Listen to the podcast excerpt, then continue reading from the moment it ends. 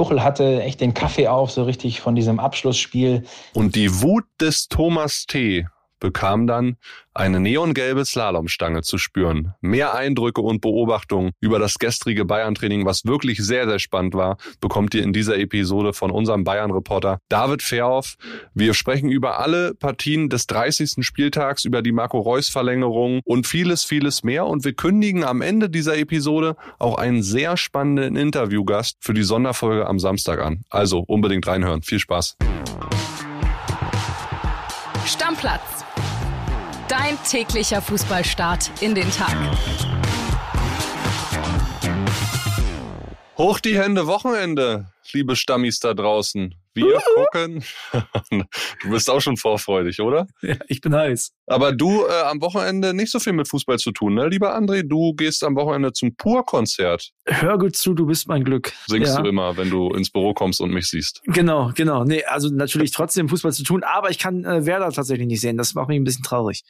Echt nicht? Nee, ist das einzige Spiel, was ich nicht sehen kann. Oh mein Gott, naja. Aber ja. gut, Werder, äh, später in dieser Episode, wir machen ja wie gewohnt jeden Freitag unsere große Spieltagsvorschau, diesmal auf den 30. Spieltag und wir fangen an mit einer sehr, sehr wichtigen Partie, sowohl im Abstiegskampf als auch im Meisterschaftskampf und die steigt heute Abend 20.30 Uhr beide Zone, VfL Bochum gegen Borussia Dortmund. Revierderby, André. Revierderby und da muss man ja sagen, ich wurde unter der Woche von vielen Bochum-Fans angeschrieben, die gesagt haben, André, tu uns bitte einen Gefallen, sag, dass Bochum eine Klatsche kriegt. Weil immer, wenn du sagst, Bochum verliert, dann verlieren die nicht. Also, Ach so, ja. Dem entgegen steht aber natürlich die BVB-Sonderfolge, die den BVB ja bekanntlich wieder zum Tabellenführer gemacht hat. Ne? Das ist natürlich jetzt, hm. Also ich sag mal so, damit die Chancengleichheit da ist, ich glaube, Bochum verliert 4-1. Es wäre so geil, wenn es da draußen außer Community Zuhörer gibt, die da wirklich eine Statistik drüber führen, äh, wie deine Vorhersagen eintreffen oder auch nicht. Das stimmt. Also, also, ja, also die Sonderfolgen, das ist ja verbrieft, ne? Danach läuft's und beim BVB war, ey, die haben die Bayern wieder überholt, ne? Also mehr geht ja gar nicht, ne? Ja. Ähm, und ja, die Bochumer ist, ist mal ernsthaft, ne? Ich kann mir ehrlich gesagt nicht vorstellen, bei der Euphorie, die da in Dortmund herrscht. Jetzt ist ja Marco Reus auch noch da, der seinen Vertrag verlängert hat, gestern genau, noch ein Jahr. Ja. Ne? Unsere Reporter waren da vor Ort. Da lohnt sich auch mal wieder der Blick auf Bild.de und in die Bildzeitung. Schöne Fotos gibt's da zu sehen. Also Marco Reus macht ein Jahr weiter und vielleicht ist das ja der letzte Motivationsfunke, den die Jungs vom BVB noch gebraucht haben. Aki Watzke war in der Kabine, hat auf die Jungs eingeredet. Also sorry, das muss ein BVB-Sieg sein. Meinst du, der Marco Reus spielt direkt von Anfang an? Also ich hatte das Thema ja bei Tuchel und Manet letztens schon mal so als emotionaler Hobbytrainer würde ich sagen, stell den Marco rein, der will jetzt für seine Liebe sich zerreißen und den Titel holen. Edin Terzic wird den jeden Tag im Training sehen und wenn andere besser sind, dann spielt er nicht. Ja, okay. Ja, kann ich durchaus nachvollziehen. Du, ich bin sehr gespannt, wie der VfL Bochum sich auch nach der Heimklatsche letzte Woche gegen den VfL Wolfsburg jetzt anstellen wird. Äh, die müssten ja jetzt auch mal wieder punkten. Ne? Also sie stecken da nach wie vor unten drinne, sind nur zwei Punkte vorm VfB Stuttgart, die am Samstag zu dem Spiel kommen wir gleich noch ja gegen Gladbach spielen, auch machbar für die. Aber wie gesagt, reden wir gleich drüber. Und bei Bochum ist so ein bisschen die Frage für mich, ist jetzt mal Riemann fertig mit den ganzen Fehlern? Ja, also letzte Woche schon wieder nicht gut ausgesehen. Ich glaube auch, da werden wir in der Sommerpause und im, in der neuen Saison auch darüber reden, ob der VfL Bochum nicht nochmal einen neuen Torhüter verpflichtet. Der ist auch schon ein bisschen ja. älter geworden, auch wenn ich Manuel Riemann als Persönlichkeit nach wie vor sehr, sehr cool finde. Und dann sehe also ich sehe irgendwie nicht, wie die jetzt für den BVB zum Stolperstein werden sollen, auch wenn sie es gerne würden. Sie pflegen ja eine Bayern-Freundschaft, vielleicht auch ein bisschen Rachegedanken. Ne? Damals 2010 hat der BVB Bochum mit einem 4 zu 1 Sieg in die zweite Liga geschossen, dann war Bochum lange weg vom Fenster. Jetzt könnten sie sich vielleicht rächen. Hm. Ja, zumal, weißt du, warum ich es auch nicht sehe? Dieser Mythos Bochumer Heimstärke, der ist auch weg. Ne? Vier ja. der letzten fünf Heimspiele verloren. Also boah, spricht alles für den BVB, bin ich ehrlich. Ja, gehe ich auch mit. Dann gucken wir auf den Samstag Samstag, André, und machen weiter mit der Partie, die ich schon erwähnt habe. VfB Stuttgart gegen Borussia München-Gladbach. Und ich möchte mal so anfangen, André, bisschen in die Zukunft geguckt. Wir machen uns ja akute Sorgen um Gladbach, auch in der neuen ja. Saison. Es könnte sein, dass Gladbach in der neuen Saison direkt mit zwei Auswärtsspielen starten muss. Das als Info zu euch. Grund ist die Hockey-EM der Männer und Frauen, die unmittelbar in der Nähe vom Stadion stattfinden wird. Und dem Veranstalter dieser Hockey-EM wurden die Parkplätze zugesagt. Und der Verein Gladbach hat jetzt schon bei der DFL durchgerufen, gesagt, ey, wir sehen da ein Chaos auf uns zukommen und es kann sein, dass sie direkt bei einer neuen Saison mit zwei Auswärtsspielen anfangen müssen. Und auswärts ist die Bilanz ja in dieser Saison auch nicht so geil von Borussia Mönchengladbach. Neun Punkte aus 14 Partien nur unter Fake geholt in der Fremde. Hm. Nur mal so in die Zukunft geguckt. Ne? Das wollte ich jetzt ja. einmal als Info loswerden. Also es wäre ein schlechter Saisonstart, wenn die dann ihre Auswärtsform beibehalten. Und du sagst gerade neun Punkte geholt. Die haben auswärts nur ein einziges Spiel gewonnen. Also Boah, und dann kommt Stuttgart, Hoeneß, läuft gar nicht so schlecht zuletzt. Ja, sehe ich auch die Stuttgarter vorne, ehrlich gesagt. Ja, zumal Mavropanos wieder reinrücken wird nach seiner Sperre. Okay, dafür ist Ito gelb gesperrt, aber du hast ja Höhnes auch angesprochen, vier Spiele ungeschlagen unter ihm, seit er da ist. Der VfB ist auf jeden Fall unter den Vereinen, die da unten drinnen stecken, vielleicht momentan aufgrund der Ergebnisse das selbstbewusstere Team von allen, ja. ja. So würde ich schon mal sagen. Und in der Kabine unterhalten sich die Spieler ja auch wohl schon, äh, ja, wie viele Punkte braucht's wohl, dass man drin bleibt. Intern rechnet man wohl mit zwei Siegen aus den letzten fünf Spielen. Und da ist Gladbach wahrscheinlich die machbarste Aufgabe, wenn ich mir mal angucke im Vergleich die anderen Partien, welcher Abstiegskandidat dagegen wen spielt, ja. Ja, du guckst jetzt auch neuerdings aufs Restprogramm da. Das ist ja mal spannend. Ja, da hast du mich total mit angesteckt, Alter. Das ist so schlimm. Und äh, weißt du, was das Ding bei Gladbach ist? Meine ich jetzt auch gar nicht böse an alle Gladbach-Fans, aber die Mannschaft ist so charakterlos in meinen Augen. Da ist eh die Hälfte von weg im Sommer. Ja. Die spielen jetzt um nichts mehr. Ey, wenn die Stuttgarter ein bisschen beißen, ein bisschen kratzen, ein bisschen eklig sind, da haben die doch keinen Bock mehr, da vernünftig dagegen zu halten. Ja, also ich gehe da mit einem Stuttgarter Sieg. Ja, bin ich dabei. So, dann machen wir weiter mit Köln gegen Freiburg. Da gab es in Köln gestern auch die Nachricht, dass neben Jonas Hector auch am Saisonende Timo Horn den Verein verlassen wird. Auch ja. eine Identifikationsfigur für den ersten FC Köln, für alle Fans. Ne? Riesenkarriere da auch gehabt. Jetzt aber seit langer Zeit nur noch die Nummer zwei. Also da gucke ich jetzt auch schon so ein bisschen drauf Richtung nächste Saison. Wo sind da die Identifikationsfiguren? Bis ja. auf Baumgart.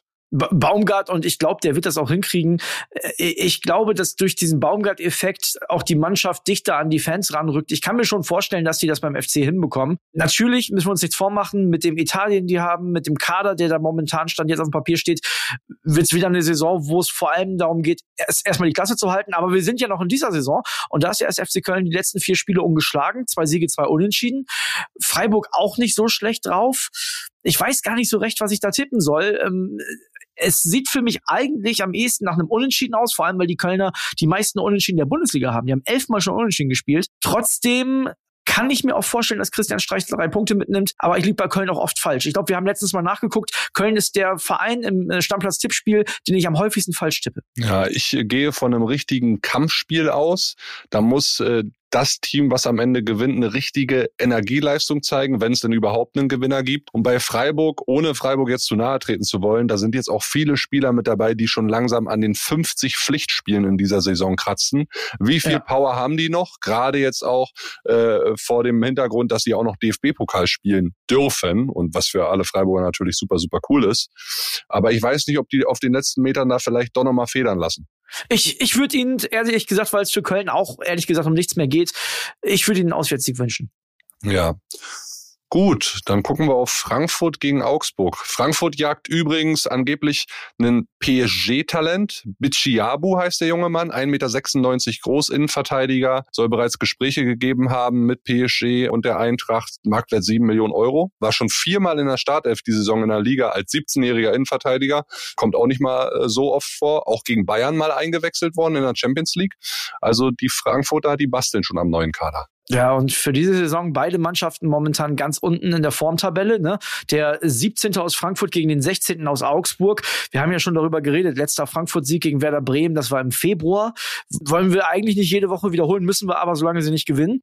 Ja, normalerweise ist das ein Heimsieg für die Eintracht, aber die Augsburger sind jetzt auch ein bisschen eklig wieder unten reingerutscht. Ja, und das hast du ja auch gegen die Stuttgarter schon gesehen. Ne? Also wie ekelhaft die sein können. Klar sind die jetzt da unten reingerutscht, aber sie sind wahrscheinlich das erste Team, was jetzt mit einem Sieg äh, am Wochenende sich da schon raus verabschieden kann. Die sind und gerettet, wenn die gewinnen, da brauchen ja, wir gleich drüber reden. Und, und gegen Stuttgart, wenn du mal gesehen hast, in was für einer Körperlichkeit die teilweise direkt nach den Anstößen da auf die Männer raufgehen. Also das wird auch so ein richtiges Giftspiel, glaube ich. Und wie gesagt, Frankfurt, die müssen unbedingt gewinnen, weil sonst sind sie auch im Kampf um die Europa League oder vielleicht minimal noch Conference League total raus. Nun spielen die Frankfurter aber am Mittwoch auch DFB-Pokal und das wird denen da allen wichtiger sein. Auch ein schwer zu tippendes Spiel, finde ich. Also eigentlich sage ich ja, Heimsieg Frankfurt durch diese Augsburger Abstiegsangst und den DFB-Pokal könnte es auch ein Unentschieden werden. Ja, wir schauen mal drauf, wer am Wochenende von uns beiden besser tippt. Du stehst ja im Gesamtkonstrukt äh, da ziemlich weit oben. Lass uns weitermachen mit Leipzig gegen Hoffenheim. Gibt es Wiedersehen mit Angelino, äh, der ja ausgeliehen ist von Leipzig nach Hoffenheim. Ich glaube kaum, dass äh, Hoffenheim im Sommer die Kaufoption in Höhe von 20 Millionen für den man holen wird. 20 ich, ich sag dir auch, ganz ehrlich, jetzt schon, das wird ein enges Spiel, weil Schoboslai fehlt gesperrt, Haidara fehlt gesperrt. Irgendwie bei Leipzig hast du das Gefühl, die letzten zwei, drei Wochen ist da in der Liga zumindest doch ein bisschen die Luft raus. Du musst da irgendwie mit Leimer und in Kunku spielen. Ey, das sind super Spieler, aber die verabschieden sich ja am Ende der Saison. Also da unterstelle ich dann auch immer so ein bisschen, die letzten Spiele bloß nicht verletzen und zu doll reingehen in die Zweikämpfe. Von daher sehe ich Hoffenheim nicht ganz chancenlos in Leipzig. Ich sehe es ein bisschen anders. Also der zwischenzeitliche TSG-Hype ist ja wieder so ein bisschen abgeebbt. Da gab es jetzt ja zuletzt das Unentschieden bei den Bayern. Okay, das kann man machen, aber dann diese empfindliche Heimniederlage gegen den ersten FC Köln. Leipzig muss unbedingt, die sind ja schon mittlerweile auf Platz fünf abgerutscht. Nee, also ich bin dabei, dass Leipzig das Ding zu Hause macht. Du Leipzig könnte zu Hause von mir aus ruhig ein bisschen Punkte lassen, weil du weißt ja, und damit kommen wir zur nächsten Partie, wir haben den großen Kampf um Europa, um die Champions League zwischen Main Unionern und Bayern 04 Leverkusen. Ja, Union jetzt seit 20 Heimspielen ohne Niederlage. Ich hoffe, es bleibt einmal mehr am Samstag so, aber die Hinspielpleite 5 zu 0, die macht mir da wenig Mut. Was machen die Unioner gegen ja, Leverkusen? Also die einzige Mannschaft, die in der Bundesliga in dieser Saison noch nicht verloren hat, Union Berlin, zu Hause. Normalerweise würde ich auch da sagen, da ist ein Unentschieden mindestens gebongt. Leverkusen hat aber natürlich diesen Monsterlauf, ne? Also, ja. das ist ja Wahnsinn, wie Xabi Alonso die wieder hinbekommen hat. Aber es ist trotzdem ist und bleibt die alte Försterei. Boah, boah, oh, ey, das sind ja echt schwere Spiele. Ich würde sogar sagen, eigentlich würde ich sagen, boah, was ein geiles Spiel, aber ihr spielt da ja auch mit. Und äh, Arschloch. Hör doch mal auf. Das, das Problem ist, das werdet ihr verhindern, dass es ein geiles Fußballspiel naja, wird. Natürlich wird Union versuchen, diese äh, Leverkusener Offensivpower einzudämmen. Nicht umsonst hat Union die beste Abwehr der Liga momentan ja. mit 31 Gegentoren in dieser Saison. Das wird jetzt kein Spektakelspiel. Ja, und äh, Leverkusen ist natürlich auch eine Mannschaft, die über Tempo kommt. Das kannst du nicht machen gegen eine Mannschaft, die relativ tief drin steht. Ne? Also das wird, glaube ich, ein zähes Ding für Leverkusen. Vielleicht, also vielleicht schaffen sie es. Wenn Leverkusen in der ersten Halbzeit ein Tor schießt, kann ich mir vorstellen, dass sie das Ding gewinnen und die erste Mannschaft sind, die an der alten Försterei gewinnen in dieser Saison. Wenn nicht, ist auch ein später Siegtreffer für Union immer drin. So, Topspiel am Samstagabend. Ja. Schalke gegen Bremen, wie das ein Topspiel sein kann, frage ich mich bis heute. Der Mann, der das angesetzt haben muss, oder die Personengruppe, die haben wahrscheinlich irgendwie beim Junggesellenabschied bisschen zu viel getrunken, 17. gegen 12. Aber es ist ja unglaublich spannend. Also ja. das muss man ja mal sagen. Ne? Also Topspiel ist ja nicht immer das beste Fußballspiel. Aber was ist denn, welche Paarung mit Werder Bremen ist denn jetzt noch spannend? Die sind äh, komplett in die, Niemandsland der Tabelle. Diese Paarung mit Werder Bremen ist unglaublich spannend, denn wenn der FC Schalke das Spiel verliert, sind die abgestiegen. Das sage ich dir mal ganz ehrlich. Weil da geht's sogar mit. Ja, guck dir das Restprogramm. Also äh, spannender geht's doch nicht, oder? Sehen wir die Verabschiedung von Schalke 04 oder halten die sich noch weiter? Also die sind zum Siegen verdammt, so wie es schon gegen Hertha war. Ich habe schon mal gesagt. Und wenn Schalke 04 dieses Spiel, also ein Unentschieden ist zu wenig. Wenn die das Spiel nicht gewinnen, gehen die runter. Bin ich mir sicher. Wenn die dieses Spiel nicht gewinnen, gehen sie nicht nur runter, sondern verschwinden für die mindestens nächsten drei Jahre in den Niederungen der zweiten Bundesliga. Das Ui, das ist aber schon. jetzt aber eine heftige These. Ja, das ist eine heftige These, aber ich habe mal ein paar, paar Zahlen mitbekommen und gelesen, was alles passiert bei Abstieg. Erstmal TV-Geld, ja, verringert sich von 43,7 auf 19,9 Millionen Euro im Jahr. Schalke ist sowieso finanziell schon so krass angeschlagen. Das Teambudget würde um die Hälfte halbiert von 36 auf 18 Millionen. Der Hauptsponsor der würde wahrscheinlich die Ausstiegsklausel ziehen. Schalke-Mitarbeiter suchen jetzt schon nach einem neuen Hauptsponsor für die neue Saison. Die Mitarbeiter erhalten weniger Geld. Normalverdiener fünf Prozent, die Großverdiener bei Schalke 15 Prozent weniger. Also da werden so viele Weichen Richtung wir steigen lange nicht mehr auf und sind der neue HSV in der zweiten Liga gestellt. Huiuiui, also dieses Spiel entscheidet über die nicht nur kurzfristige, sondern über die mittel-, wenn nicht sogar langfristige Zukunft von Schalke 04. So, und ich bin ja jetzt ein bisschen entspannter seit dem letzten Wochenende, seit dem Sieg von Werder in Berlin, denn äh, machen wir uns nichts vor, wir sind da durch. Ne? Und jetzt versuche ich mal den Schalkern, die ja die, Let die, die ja der letzte der Heimtabelle sind, versuche ich mal ein bisschen Mut zu machen. Von den letzten fünf Heimspielen gab es nur eine Niederlage, die war zu Hause gegen Leverkusen, das kann mal passieren. So, die anderen Spiele wurden entweder gewonnen oder unentschieden gespielt. Das ist ja schon mal ganz gut. Werder Bremen ist durch. Werder Bremen bangt um Duxch und um Füllkrug. Also es könnte sein, dass die beide ausfallen. Das wäre ja, äh, also sorry, ich wüsste gar nicht, wer dann außer Maxi Philipp da noch spielen soll. Ne? Mhm. Ich glaube, du weißt, ich werde es im Tippspiel nicht machen, weil ich kann es nicht. Ich kann es einfach ich tipp, nicht. Ja, ich kann es auch nicht gegen Union tippen, fällt mir schwierig. So, ich kann es nicht, aber ich glaube, wenn ich ohne die Werder-Fanbrille tippen sollte, das gibt einen Heimsieg. Dann schauen wir mal. Ich glaube, ich glaube 2-1 Schalke. Ja, ja.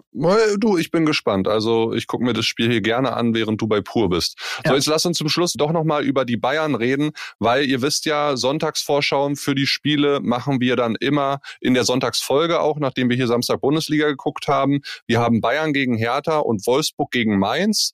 Ähm, Thomas Tuchel wird laut Kicker, haben wir gelesen, weiter auf Jan Sommer vertrauen. Da gab es ja wegen den Patzern gegen Hoffenheim und Mainz auch immer ein bisschen Diskussion. Aber das wäre ja auch, sorry, das wäre ja auch verrückt gewesen. Stell mal vor, der hat den Sommer, ich weiß, ich kritisiere ihn auch oft, aber das wäre ja die komplette Beerdigung des Jungen gewesen. Also, ja, nee, das, das hätte er nicht machen können. Ja, ja, total. So, aber dann müssen wir noch über das Training gestern reden bei den Bayern, weil da war richtig viel los, da war Schärfe drin, da sind einige Sachen passiert. Äh, nach dem Höhnesbesuch bei Tuchel hat man ja auch erwartet, wann kommt denn der Olli mal raus? Ich kann so viel verraten. Er kam gestern raus und wir hören jetzt mal rein in die Sprachnachricht zu den Beobachtungen von unserem Bayern-Reporter David Verhoff. WhatsApp ab. Hallo und Servus aus München. Ja, die Bayern, die sind im Krisenmodus. Das merkt man richtig, vor allem im Training am Donnerstag. Da ist Thomas Tuchel an die Decke gegangen am Ende der Einheit. Er war eigentlich in einem relativ sachlich wirkenden Gespräch mit seinen Co-Trainern Scholt Löw und Arno Michels und dann plötzlich schnappte er sich eine gelbe Slalomstange und versuchte zweimal mit dem Knie diese Slalomstange zu brechen. Das klappte nicht ganz, aber die war trotzdem äh, geknickt, die Stange, und zerstört.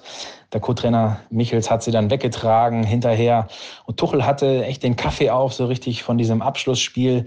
Das merkte man. Äh, er war richtig innerlich wütend darüber. Ähm, da lief einiges daneben. Die Offensivspielzüge passten ihm nicht so richtig. Die Laufwege, die Passwege. Ab und zu kritisierte er auch dazwischen. Insgesamt war eine Menge Feuer in diesem Abschlussspiel drin. Kingsley Coman beschwerte sich über Fehler der Kollegen. Thomas Müller diskutierte lautstark mit. Josip Stanisic beschwerte sich über eine Abseitsentscheidung. Entscheidung. Deli Blind wurde zusammengefaltet nach einem Stellungsfehler von Co-Trainer Scholt Löw. Also eine Menge Feuer drin bei den Bayern. Man merkt, es ist Krise. Alle wollen Gas geben, aber es hakt hier und da und das hat Tuchel aufgeregt. Alles unter den Augen von Oliver Kahn, der saß auf der Mini-Tribüne. Man merkte auch bei ihm, er war nicht wirklich zufrieden, gestikulierte viel, sprach mit dem Amateurtrainer von Bayern 2, mit Holger Seitz. Und der Titan war einen Tag, nachdem Uli Hoeneß schon der Ehrenpräsident auf dem Trainingsplatz gewesen war bei Tuchel, nun auch ganz nah am Platz. Von oben hat auch Hassan Salihamidzic aus dem zweiten Stock aus seinem Büro zugeschaut. Also die Bosse haben genau im Blick, was im Moment auf dem Trainingsplatz bei den Bayern passiert. Da haben sie auch gesehen, dass Leroy Sané einen wirklich lustlosen Auftritt hingelegt hat. Beim Warmmachen äh, ließ er da teilweise Hürden aus, lief einfach drum herum, sprintete gar nicht richtig los. Man hatte das Gefühl, er war auch mit dem Kopf ein bisschen woanders, wirkte auch traurig. Ähm, also ganz komischer Auftritt. Nur so zwei Späße mit Josua Kimmich äh, konnten ihn irgendwie zum Lachen bringen. Hinterher auch im Abschlussspiel, da war er ein bisschen besser, hat Gas gegeben, aber das war nicht der Leroy Sané, den wir jetzt in den letzten Spielen unter Thomas Tuchel gesehen haben, der wieder viel besser war eine Menge Feuer drin bei den Bayern im Krisentraining. Jetzt noch zwei Trainingseinheiten vor dem Spiel gegen den Tabellenletzten Hertha. Das müssen die Bayern unbedingt gewinnen, sonst geht der Laden an der Siebener Straße richtig hoch. Uiuiuiui, ui, ui, André. Also ich muss jetzt nochmal, bevor wir diskutieren, sagen, so geile Einblicke, die wir da auch immer wieder von unseren Leuten vor Ort bekommen. Ne? Ganz dickes Lob an unsere Reporter. Das ist ja der Wahnsinn immer. Ne? Ja, Wahnsinn. Ne? Also huiuiui, bei den Bayern. Es gibt keinen Tag, wo nicht irgendwas Neues wieder passiert. Und selbst beim Training ja jetzt mittlerweile. Jetzt stell dir mal vor, die Dortmunder gewinnen heute Abend 4-1, wie von mir vorhergesagt, in Bochum. Dann läuft ja der pure Partymix. Und Thomas Tuchel kann machen, was er will. Der ist dann vor dem Spiel gegen die Hertha vier Punkte zurück. Das wird die so ankotzen bei den Bayern. Boah. Ja, aber wie gesagt, über die Partie reden wir dann nochmal intensiver am Sonntag und machen jetzt noch einen ganz wichtigen Hinweis für morgen, mein Lieber, oder? Ja, komm mit mir ins Abenteuerland. um in der, in der Pursprache zu bleiben. ähm, genau, wir haben morgen was Cooles für euch. Und zwar gibt's eine Sonderfolge zu Mainz 05. Jetzt werden ja einige sagen, oh, was läuft da denn? Nee, wir haben äh, den großen, mächtigen Mann von Mainz 05 tatsächlich an Hörer gekriegt. Wir beide schnacken mit Christian Heidel und der hat ein paar richtig coole Sachen gesagt. Also ein paar brisante Sachen finde ich tatsächlich auch, Kitty. Ja, wir haben über eine halbe Stunde gesprochen. Er spricht nochmal, wie er damals Bo Svensson an einem sehr besonderen Tag äh, geholt hat. Er spricht wie, darüber, wie lange er in Mainz noch bleiben will, was in Zukunft noch so passiert, äh, ob Europa äh, Segen oder Fluch ist, wenn sie sich qualifizieren sollten, wovon er noch träumt in seiner Karriere. Also da ist wirklich sehr, sehr viel dabei. Ist ein cooles Gespräch geworden, langes Gespräch. Er hat sich echt die Zeit genommen, was ich sehr, sehr, sehr cool fand. Und da hört gerne morgen mal rein, lasst viel Liebe da, kommentiert. Ihr habt äh, vielleicht mittlerweile gesehen, wir haben auch immer mal wieder die Kommentarfunktion bei Spotify an, wo ihr direkt auf die Folge reagieren könnt und euer Feedback dazu reinschreiben könnt, wo wir auch mal Umfragen machen. Das ist ein no ganz neues Tool bei Spotify. Also das sehr, sehr gerne nutzen und ansonsten gerne auf Apple, auf wie gesagt Spotify, Amazon Music wieder Bewertungen dalassen, folgen vor allen Dingen. Das ist ganz, ganz wichtig für uns, um noch mehr Leute für diesen Podcast begeistern zu können. Du siehst mich an mit deinen Funkelperlenaugen. Und damit machen wir den Deckel drauf. Reicht mir jetzt mit deiner Pursprache. Bis dann, ciao, Bis dann, ciao, ciao, ciao. Stammplatz. Dein täglicher Fußballstart in den Tag.